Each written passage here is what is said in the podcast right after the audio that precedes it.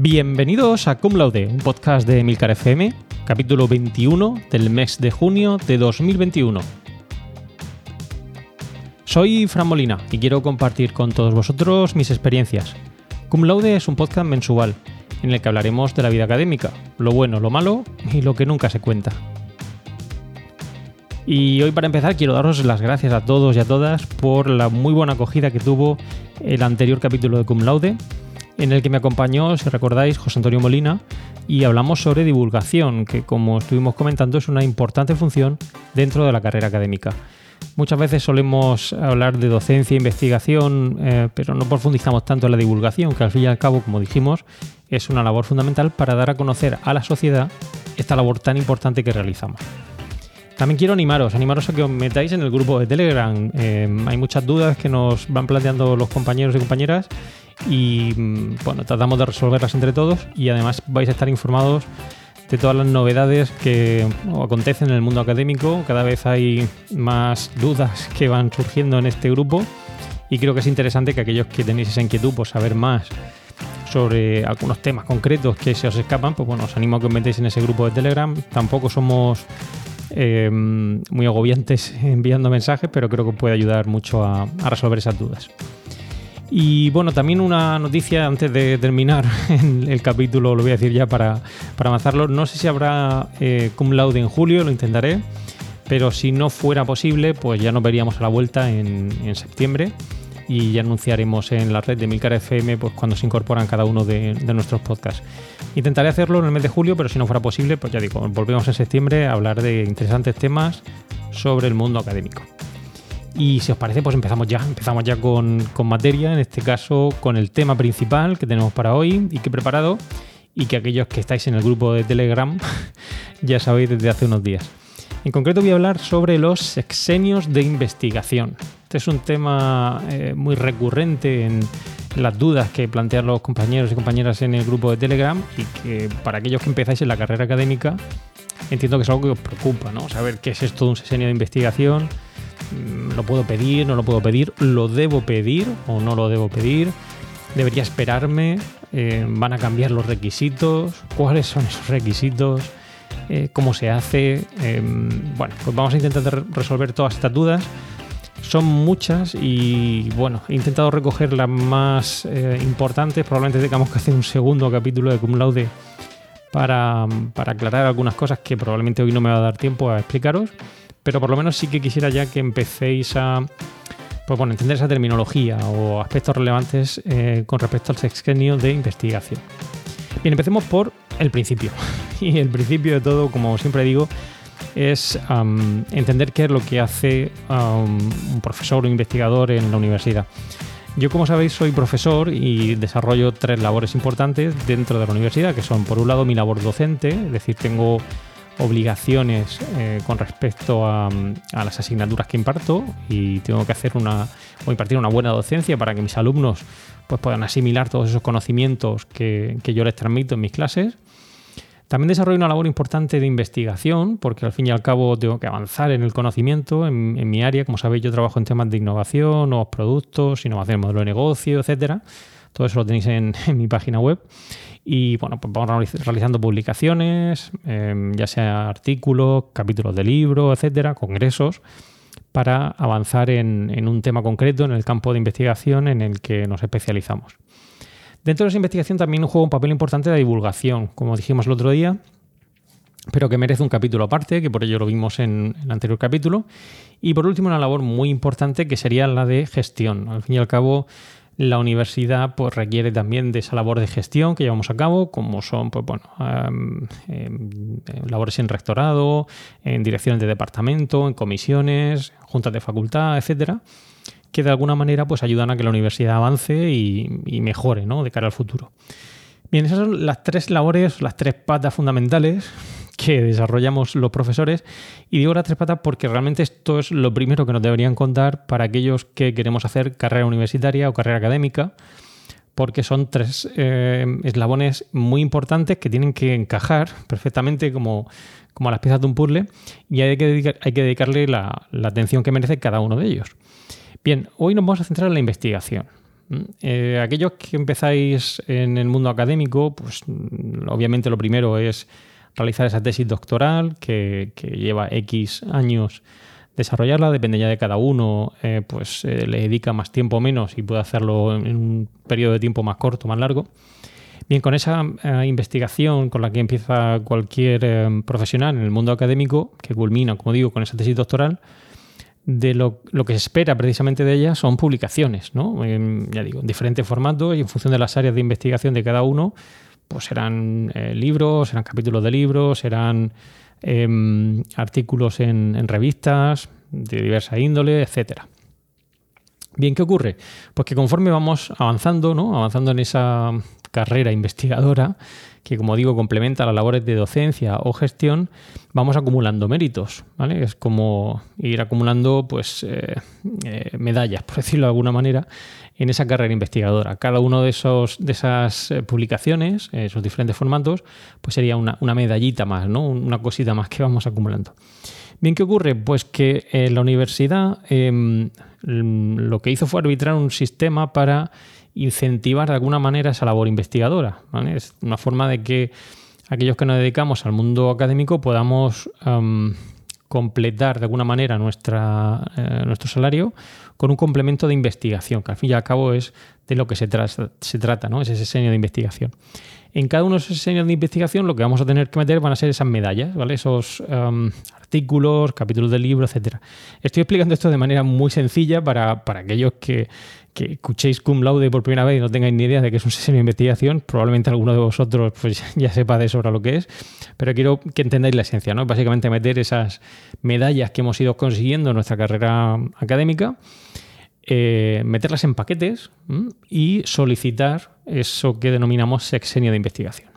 ¿Cómo funciona esto? Pues bueno, eh, elegimos pues, cinco contribuciones relevantes en, nuestro área eh, que hayamos llevado a cabo en los últimos seis años. Es decir, yo elijo cinco que considero que han sido relevantes por, diferentes motivos, pues porque han tenido una, alta repercusión, han sido publicadas en revistas de impacto, ah, tienen muchas citas, em, han recibido premios, etcétera. Tenemos que de alguna manera, como explicaré ahora, em, explicar en detalle por qué creemos que realmente esas contribuciones son importantes y además se añade un, extra de comodín en el caso de que haya duda para completar ese sexenio de investigación. Bien, ¿qué ocurre? Pues que mm, eh, cuando solicitamos ese em, el primero que realizamos no requiere que esos años sean consecutivos. Es decir, que si yo voy a seleccionar un, voy a pedir mi primer sexenio, em, imaginaros que empezaría en 2004, pues eh, puedo coger 2004, saltarme en 2005 y pasar al 2006 y luego poner 2007, 2008 y luego 2010. Puedo saltarme esos años.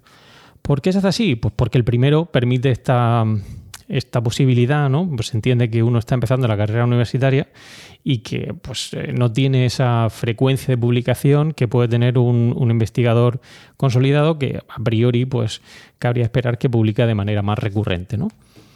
Bien, eso está bien, eso es una opción muy interesante para aquellos que solicitáis el primer sexenio, pero también hay que tener en cuenta lo que conlleva. Y lo que conlleva es precisamente que el último año que pongamos en ese sexenio, si fuera, como he dicho, 2010, será el que tomemos como referencia para solicitar el siguiente sexenio. Es decir, que si yo solicito el sexenio 2003-2010, el siguiente tendrá que empezar a partir del 2010. No podré coger y seleccionar uno de esos años que me dejé atrás. Si me dejé el 2005 sin poner, no puedo ponerlo en el siguiente. Por lo tanto, debéis meditar muy mucho ese primer sexenio. Hay gente que va pues a lo seguro, ¿no? Y prefiere coger y, poner en ese primer sexenio pues las publicaciones que son más relevantes, incluso saltando esos años para, para ir a, asegurar ese, sexenio. Y hay gente que prefiere apurar un poquito más y poder solicitar antes lo que sería el segundo eh, sexenio. Por lo tanto, tener en cuenta esta, situación eh, para aquellos que queréis acumular muchos esenios en un corto espacio de tiempo, porque em, de alguna manera, si bien es una ventaja poder seleccionar esos años en el primero, también supone, entre comillas, una penalización para poder realizar la petición del segundo. Bien, eh, voy a ponerme en el peor de los casos, aunque espero que no sea así, es decir, espero que todos, pues, eh, de alguna manera podéis conseguir vuestros sexenios y a la primera os lo den, pero puede darse el caso de que eh, en ese sexenio os lo denieguen. Bien, ¿qué ocurre cuando me deniegan un sexenio? Bueno, aparte de no ser nada agradable que a uno le, le denieguen un sexenio, hay una penalización de un año, es decir, que perdemos el primer año que hemos tomado como referencia para calcular ese sexenio y ya no vamos a poder tenerlo en cuenta para el siguiente sexenio que solicitemos. Así que bueno, hay una penalización. De alguna manera esto lo que hace es que uno pues, se piense mucho antes de solicitar un sexenio y debe estar seguro, de alguna manera, de que efectivamente pues, tiene los méritos necesarios para poder mm, alcanzar ese, ese sexenio. Por lo tanto, por un lado, podemos elegir en ese primer sexenio y no hacer los consecutivos los años y, ojo, eh, pues eh, va a haber una denegación, en caso de negación, una penalización de un año a la hora de pedir el, siguiente sexenio, eh, que en este caso, pues si es el primero, pues sería el primero otra vez, ¿vale? Bien, como digo, estos sexenios que vamos a ir poniendo en nuestra solicitud, perdón, estos artículos que vamos a poner en el sexenio, tienen que estar, como digo, justificados. Justificados de acuerdo con eh, pues una serie de, normas que se establecen por ramas de conocimiento y que ahora iré hablando de ellas. Voy a poner en concreto el análisis de la mía, que es la de ciencias económicas y empresariales, em, y que sirven de alguna manera esa, guía como referencia para saber si realmente pues, vamos a alcanzar suficientes puntos para que nos den ese sexenio. Bien, pero esto no siempre ha sido así. No ha sido siempre así porque tradicionalmente eh, lo que viene ocurriendo es que el nivel de exigencia que se va poniendo sobre estos sexenios va aumentando con los años. ¿Qué quiere decir eso? Pues que mm, los requisitos que hace 15 años había para pedir un sexenio de investigación, pues son distintos a los que tenemos ahora. Distintos, entre comillas, a peor, ¿no? Porque nos piden más para que nos den ese sexenio. Si lo pensamos, mm, tiene cierta lógica, ¿no? Es decir, al fin y al cabo lo que queremos es eh, pues un, mayor rigor científico, un mayor impacto de las publicaciones y que la gente, los investigadores, pues publiquen más y lo hagan mejor. Eh, si mantenemos los niveles muy bajos, pues lo que puede ocurrir es que de alguna manera pues no haya ese incentivo ¿no? a hacerlo mejor. Entonces, pues bueno, subir el, el listón eh, obliga también a que haya un mayor nivel de exigencia, eh, no, no, autoimpuesta, sino que no bien impuesta, para poder alcanzar ese sexenio. Por eso digo que tiene cierta lógica. Y también, si lo miramos desde el punto de vista de los recursos eh, disponibles, también lo tiene. ¿no? Yo recuerdo cuando empecé a investigar, y creo que lo he comentado ya aquí alguna vez en Cum Laude con, con Carmela, lo hablamos en alguna ocasión, pues que yo tenía que pedir artículos ah, por préstamo interbibliotecario y tardaban meses en llegar los artículos para poder leérmelos y ver realmente qué es lo que mm, podían aportar a mi investigación. Hoy en día, pues eh, es facilísimo, ¿no? Conseguir cualquier artículo a través de las bases de datos online, las revistas tienen acceso online, etcétera, y bueno, es muy rápido poder acceder a esos artículos y por lo tanto recopilar esa información que sirva como base para nuestra investigación, pues eh, se reduce muchísimo el tiempo con respecto a lo que solía ser antes.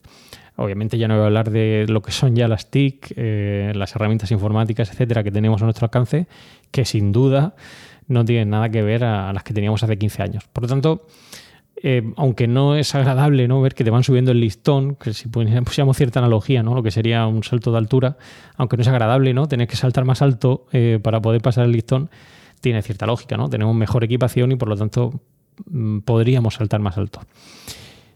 Bien, pero claro, eh, tiene también, como digo, inconvenientes. El inconveniente es que pues, hay que trabajar más duro para conseguir esas publicaciones. Y además, esto es algo que hablaremos em, en otro capítulo de Cum que quiero analizar en detalle.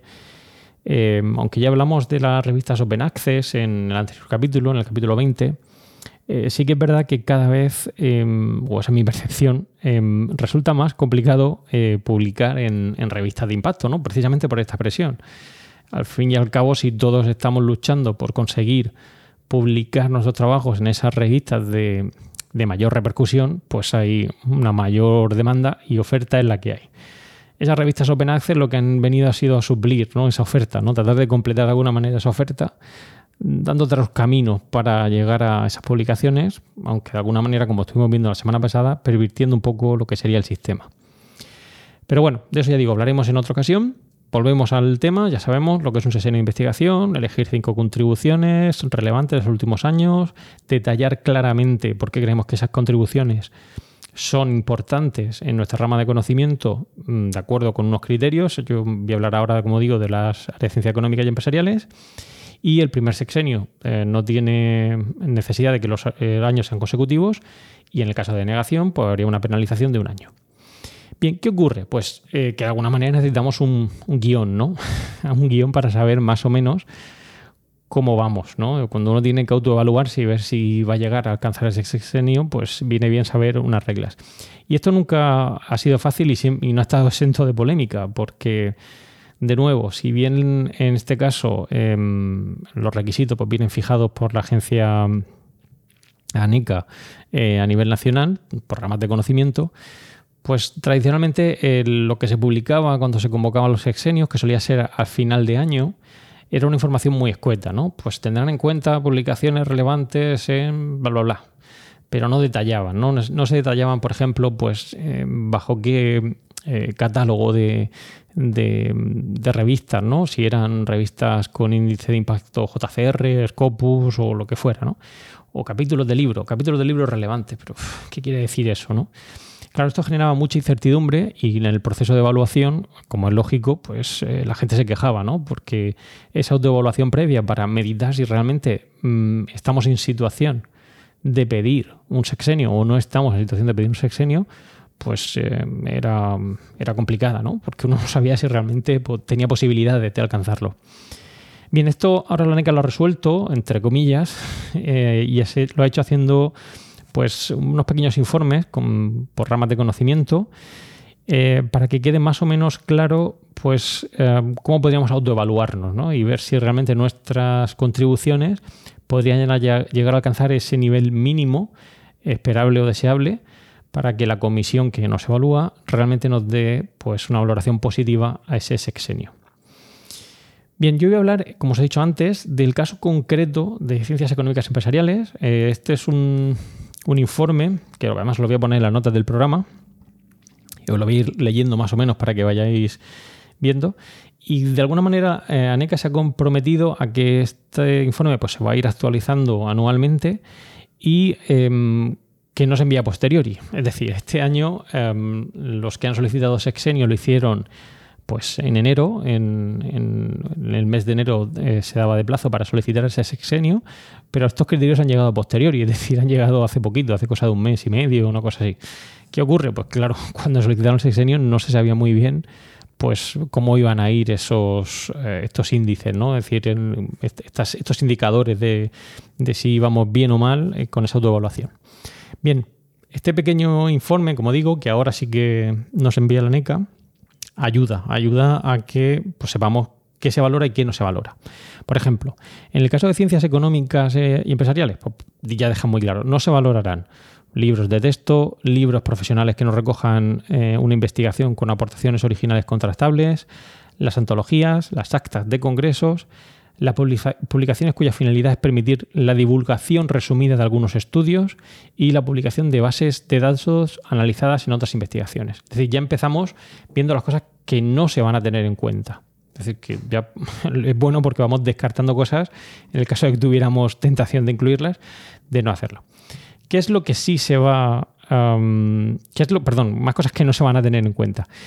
Eh, tampoco se va a valorar eh, favorablemente o se valorará desfavorablemente la reiterada publicación en revistas editoriales pertenecientes o asociadas al mismo organismo donde el solicitante realiza su investigación. Es decir, que si fuera una revista de mi centro, de mi institución, pues em, la reiterada publicación en este tipo de revistas se penalizaría.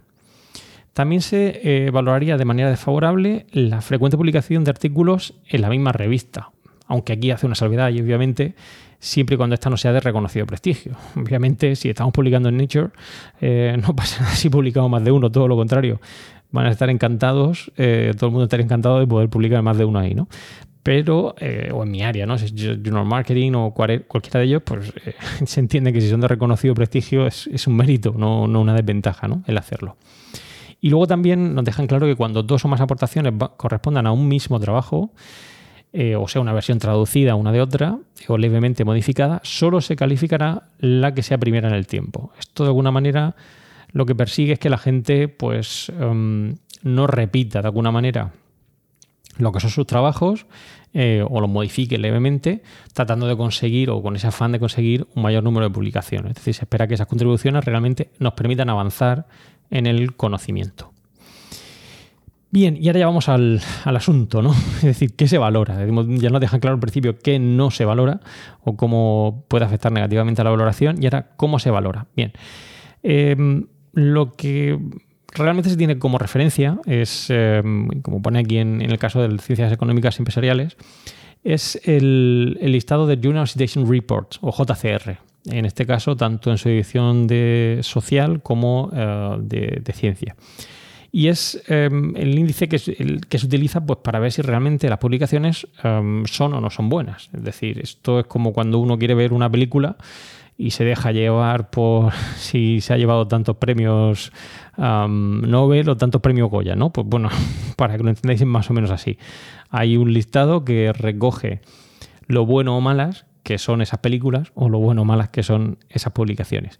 ¿Y cómo lo hace? Pues dividiéndolo por cuartiles. Es decir, que habla de em, revistas que se encuentran en el primer cuartil, Q1, segundo cuartil, Q2, tercer cuartil, Q3 o el cuarto cuartil, el Q4. Por lo tanto, cuando escuchéis, eh, aquellos que empezáis en el mundo académico, he publicado un artículo en una revista JCR Q1, pues quiere decir que es una revista indexada en ese índice, en ese, en ese conjunto de revistas, eh, como decía antes, el premio Nobel, que se encuentra en ese primer cuartil, que, sería, como aparece aquí en el listado de ciencias económicas y empresariales, em, un artículo con muy alto impacto. ¿vale? Bien, por lo tanto tenemos que seleccionar cinco. Cinco en nuestra rama de conocimiento, de acuerdo con este listado JFR y en cada uno de estos cuartiles. Lo dividen estos cuatro cuartiles y a cada uno de ellos les asigna una, un rango, ¿no? Un rango de puntos mínimo y máximo que podemos alcanzar. Por ejemplo, en el caso del Q1, muy alto impacto, nos podrían dar entre 8 y 10 puntos. En el caso del Q2, alto impacto, entre 7 y 9 puntos. De impacto medio Q3, entre 6 y 8 puntos. Y de impacto bajo, Q4, entre 3 y medio y 6.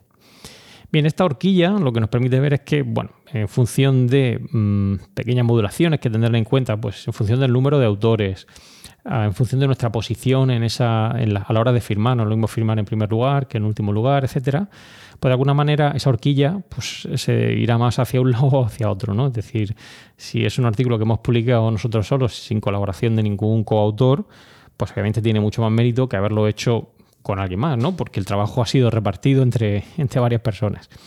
Si lo hemos hecho solos, pues se entiende que hemos sido solo nosotros los que hemos eh, publicado ese trabajo gracias a, nuestro esfuerzo individual y por lo tanto en esa horquilla cabría entender que fuera más hacia la valoración más alta. Bien, em, esto es importante, ¿no? Es importante tener en cuenta esta horquilla porque si bien nos ayuda a esa, a esa autoevaluación, eh, de alguna manera yo siempre digo que es mejor ponerse en, lo negativo, ¿no? Es decir, mejor coger la horquilla el valor más bajo para, conseguir de alguna manera o no llevarse, no llevarse de gustos, ¿no? Em, ¿Por qué? Pues porque a priori lo lógico em, es que nos vayan a dar más. Entonces, si nos ponemos en la peor situación, pues bueno, em, si nos dan más, pues mucho mejor, ¿no? Ojo porque hay que llegar a 30 puntos en ese cómputo total de esas cinco aportaciones que vamos a eh, presentar. Y em, pues claro, eh, si tenemos en cuenta los índices que os he dicho antes y poniéndonos en esa situación más pesimista, ¿no? Eh, si tengo que llegar a 30 puntos, obviamente si tengo todas las revistas Q1, incluso llegando con la horquilla más baja, llegaría de sobra, ¿no? Pero si no es así, es decir, si ya tengo una amalgama, ¿no? un conjunto de, de artículos que se encuentran repartidos en cada uno de esos cuartiles, pues ya tenemos que empezar a hacer nuestros cálculos para ver si realmente podemos llegar a esos 30 puntos. Esto es algo a tener en cuenta, ¿vale? Es decir, que, es bueno, pues bueno, que aquellos que vayáis a solicitar el sesenio eh, vayáis viendo en qué, eh, en qué situación se encuentran las revistas en las que estáis publicando de acuerdo con estos índices de impacto, que toman como referencia el año en el que se publica el artículo. Es decir, a mí me pueden haber aceptado un artículo en el año 2018, pero solo se, se publica en el año 2020. Pues bien, eh, sería la situación que ocupa esa revista en el año 2020, no cuando a mí me la aceptaron en el año 2018. Em, no tiene por qué oscilar mucho. pero podría darse el caso de que sí sea, es decir, que oscile. Y si oscila, pues ya digo, mm, si es a mejor, pues genial, pero si es a peor, pues también hay que tenerlo en cuenta. También se tienen en cuenta em, otros listados ¿vale? de, otros índices, eh, por ejemplo, em, los artículos publicados en revistas SJR. Y ahí pues también nos indican en función de si son em, de alto impacto o, de impacto medio. También se tienen en cuenta los libros completos, si son Q1 de editoriales internacionales, si son Q2 de editoriales internacionales o Q1 de editoriales nacionales, capítulos de libro, etcétera. Pero mm, bueno, ya digo, lo tenéis todo, los pondré en la nota del programa para que lo miréis por vuestras ramas de conocimiento. Pero de alguna manera, ya digo, llegar a esos 30 puntos eh, pues, eh, no es fácil, es un poquito complicado y cada vez pues, van subiendo un poquito más el, listón. Sobre todo, ya digo, em, de alguna manera para incentivar el, mayor rigor científico y que la gente pues trabaje, ¿no? Por ejemplo, aquí, pues eh, si hay más de cinco firmantes, pues se penaliza, ¿no? Pues claro, pues tiene lógica, no es que está repartido el trabajo entre mucha gente, ¿no? Así que bueno, tenerlo en cuenta, mirar muy bien em, pues en cada una de vuestras ramas de conocimiento cuáles son los criterios que se tienen en cuenta para, conseguir ese sexenio y em, alcanzar los, los 30 puntos deseables en vuestra rama de conocimiento. Bien, em, por lo tanto, ya hemos visto cuáles son los requisitos, mm, que esos requisitos han ido aumentando y que el compromiso por parte de la NECA es, de alguna manera, em, tratar de que esos requisitos se publiquen al mismo tiempo que sale la convocatoria que eh, nos permite solicitar estos sesenios. Bien, pero siempre me gusta hacer un poquito de reflexión sobre cómo funciona esto a nivel internacional, porque creo que es bueno también fijarse en cómo lo hacen en otras universidades. Sabéis que aquí en Cum Laude siempre hablamos de un campus y, bueno, eh, en el caso de Carmela, que estaba en su momento en Suiza, pues hablábamos de su experiencia y la mía, etcétera. Y es curioso, pero a nivel internacional, mm, pues se tienen en cuenta otras cosas, ¿no? Eh, no se dejan guiar tanto por eh, estos JCRs, estos Q1, Q2, que también, pero em, también se tiene en cuenta su repercusión. Por ejemplo, en Estados Unidos y en mi área, la de ciencias económicas empresariales, pues eh, tiene una especial relevancia que el artículo aparezca listado dentro del conjunto de revistas FT50, es decir, aquellas que el Financial Times recoge como las 50 con mayor repercusión o con mayor impacto en el área de empresa. Bien, esto también ha, hecho que, recientemente aquellos que seáis de mi área, pues hayáis recibido un conjunto de emails de diferentes revistas de vuestro ramo solicitando que, pidáis que aquellas revistas en las que más publicáis más asiduamente eh, entren dentro de este listado FT50. Bien, em, esto obviamente, pues de nuevo, es em, manipular un poco el sistema y ese listado pues, se debe elaborar de acuerdo con unos criterios de rigurosidad, etcétera, y no tanto como, como una, petición de change.org eh, diciendo que quiero que mi revista esté ahí.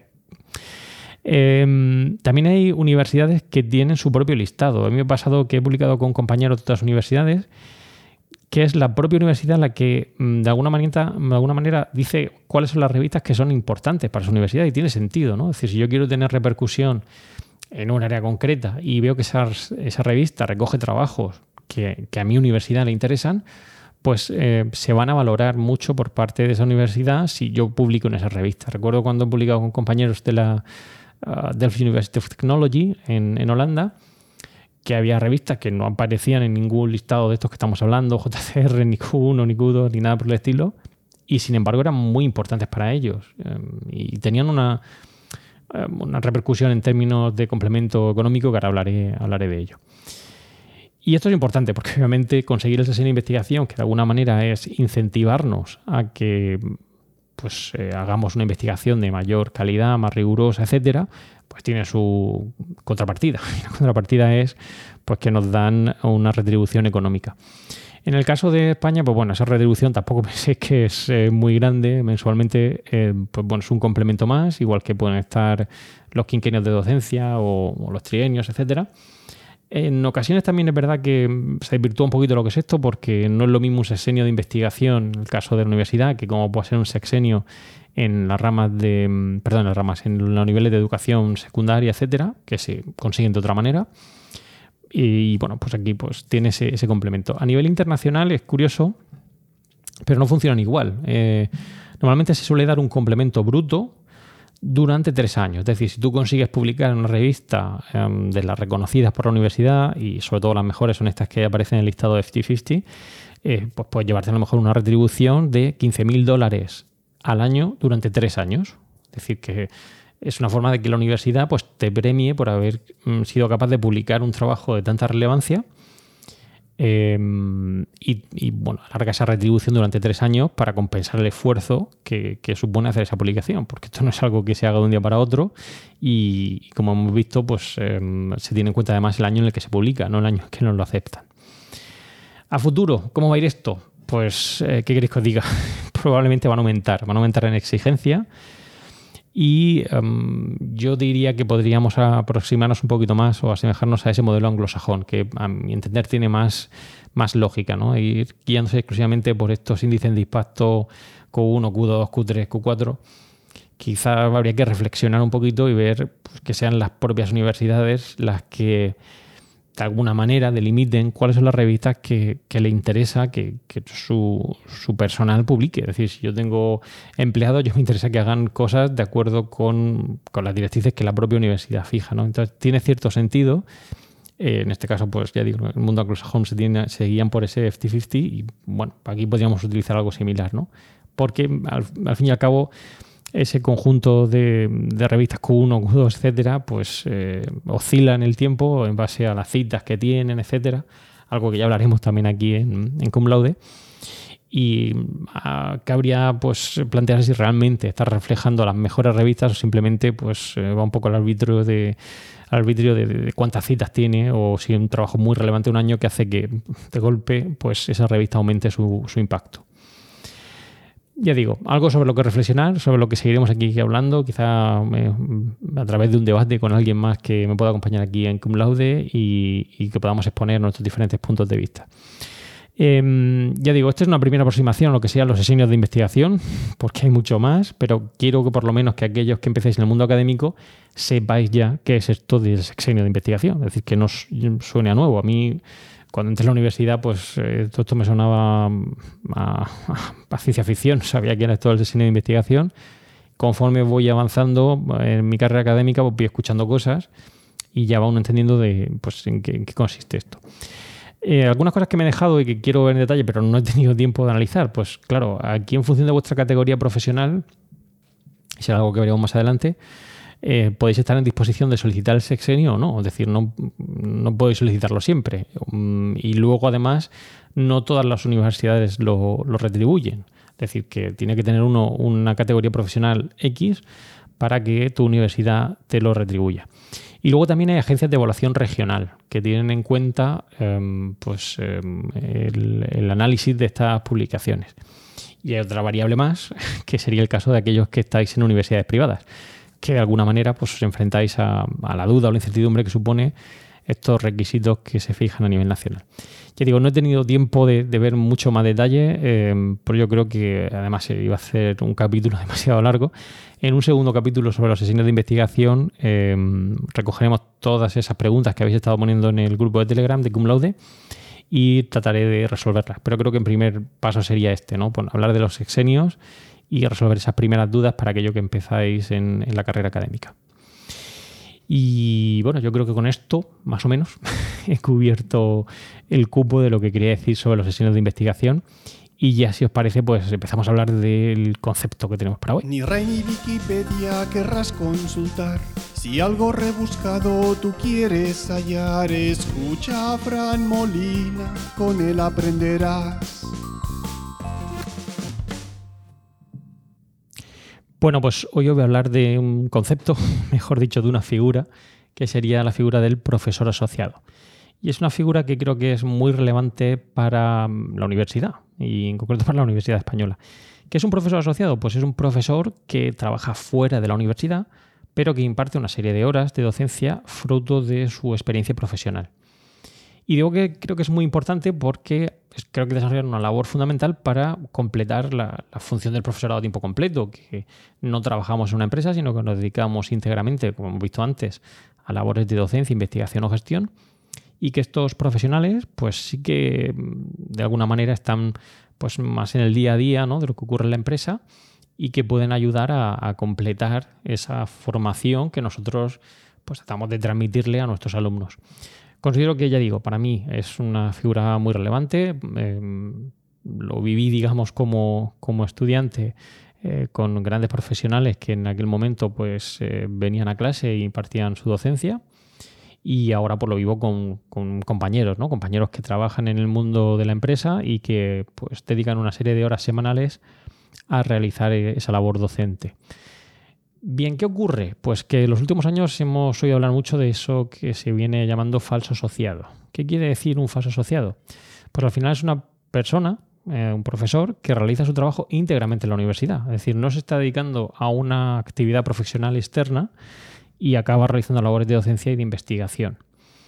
Bien, eh, esto ha sido un poco fruto un poco del, sistema, ¿no? de la situación que estuvimos viviendo de crisis um, económica que hizo frenar de manera importante la convocatoria de plazas a tiempo completo y que de alguna manera um, no, impedía que, que, siguiéramos necesitando profesores para impartir docencia. Es decir, si yo necesito profesores pero no puedo sacar plazas de profesores a tiempo completo, la forma de de alguna manera cubrir esa docencia pues sacando plazas de profesores asociados. Había profesores que, como hemos visto, sí que se dedicaban al mundo empresarial eh, y simplemente venían a impartir una serie de horas, pero dentro de esos profesores había gente que quería realizar una carrera académica. Bien, esto ha traído importantes problemas y tengo muy buenos amigos y compañeros que pues, se han visto inmersos en esta situación, ¿no? Es decir, realmente era gente que quería dedicarse al mundo eh, universitario eh, a tiempo completo, no podía hacerlo y bueno, ha estado durante mucho tiempo pues con estas figuras. Y además tiene problemas de cara a la promoción universitaria, porque claro, mm, uno no realiza las mismas labores que hace un profesor a tiempo completo, etcétera. Así que bueno, desde aquí mi apoyo mm, a todos esos profesores eh, falsos asociados que estáis ahí. Eh, espero realmente que pronto eh, se solucione em, vuestra situación profesional y animaros a que mm, bueno, intentéis ¿no? conseguir entrar a tiempo completo si lo que es el mundo académico os apasiona como me apasiona a mí em, y que podáis dedicaros íntegramente a lo que, a lo que hacemos, ¿no? los que estamos en la universidad, que hemos visto que es docencia, investigación y gestión.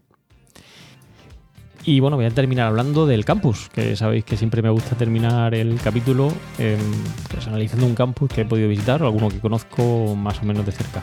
Y hoy traigo uno muy conocido, que es el de la Universidad de Harvard. Eh, bueno, este campus pude visitarlo a partir de un congreso em, al que asistí en Boston. Em, la universidad, mundialmente conocido por todos, se encuentra en la ciudad de Cambridge. Em, es reconocida como la universidad de enseñanza superior más antigua de Estados Unidos, que fue fundada en 1636. Tiene más de 4.000 profesores y más de 20.000 alumnos y es curioso porque algunos datos que quizá a lo mejor no conozcáis, es una de las universidades con mayor presupuesto y esto sí que lo sabéis, es una de las que figura más alto en los rankings a nivel internacional. Em, el campus es muy bonito, ahora daré algunos detalles. está presidido por el fundador, que es eh, John Harvard, en una figura en el centro del campus que si visitáis alguna vez, em, pues veréis que tiene una peculiaridad. Y es que uno de los pies de la figura está desgastado, porque se dice que al tocarlo te hace más sabio. todo el que pasa por allí pues toca la figura de John Harvard. Pero lo cierto y verdad es que fue una persona que dejó su herencia en la universidad y es por ello que se nombró en su nombre. Entre las facultades que podemos encontrar, pues tenemos la facultad de Medicina, Derecho, Economía, Educación o, Artes. Eh, también es muy interesante que los estudiantes durante su primer curso, em, hagan la carrera que hagan, deben elegir asignaturas distintas a las de su área de especialización. ¿Por qué?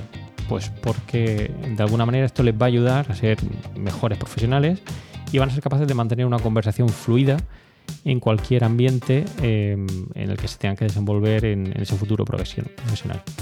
Hoy en día, aunque tradicionalmente esta universidad era eh, una universidad muy elitista y, donde de alguna manera había cierto debate porque aquellos que habían sido antiguos alumnos tenían prioridad con, su descendencia para que eh, se metieran en esta universidad, lo cierto verdad es que hoy en día pues, hay una importante dotación de becas para estudiar esta universidad. Pero, ojo, solo un 5% de los que solicitan entrar en esta universidad realmente pueden eh, hacerlo. Y bueno, eh, esto va a decirlo, pero bueno, sabréis de sobra que hay muchísimos premios Nobel. Ha habido eh, presidentes de Estados Unidos que han pasado por sus aulas, etcétera. y es una universidad que, bueno, em, sin duda tiene un alto impacto a nivel internacional. Yo la he podido visitar, como os he dicho, y me gustó mucho. Es una universidad muy fácil de visitar porque todo eh, está muy bien localizado. Como ya sabéis, me gusta el tema de las alturas. Aquí todo es muy plano, ¿no? muy fácil de recorrer. El acceso, pues bueno, se puede hacer perfectamente mediante diferentes medios de transporte, autobús, eh, taxi, coche, etcétera.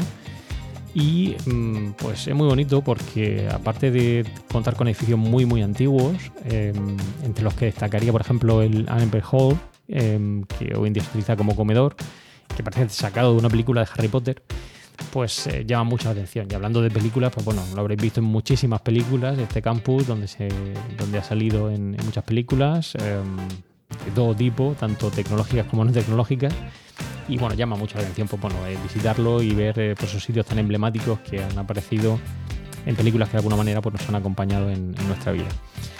Eh, otro dato importante, pues bueno, pues que la biblioteca, si no lo sabéis, es la mayor de, Estados Unidos, una biblioteca muy muy grande, impresionante, que también ha salido en películas y que bueno, os recomiendo visitar. Sin duda una visita obligada si pasáis cerca. Em, eh, además, eh, tienen un centro de visitantes muy interesante donde son los propios alumnos los que eh, te guían en, esa visita. Así que adelante y desde aquí ya digo, si tenéis la oportunidad, sin duda ir a verlo. Pues nada, yo creo que con esto ya terminamos. Esto ha sido todo por hoy. Gracias por escuchar Cum Laude y espero tus comentarios sobre estos y otros temas relacionados con la vida académica. Puedes realizar tus comentarios y contactar conmigo en emilcar.fm barra cumlaude y en los otros medios de contacto que encontrarás en emilcar.fm. Y no olvides escuchar el resto de podcasts de Emilcar FM, donde podrás aprender muchos temas interesantes y de actualidad. Propicios días.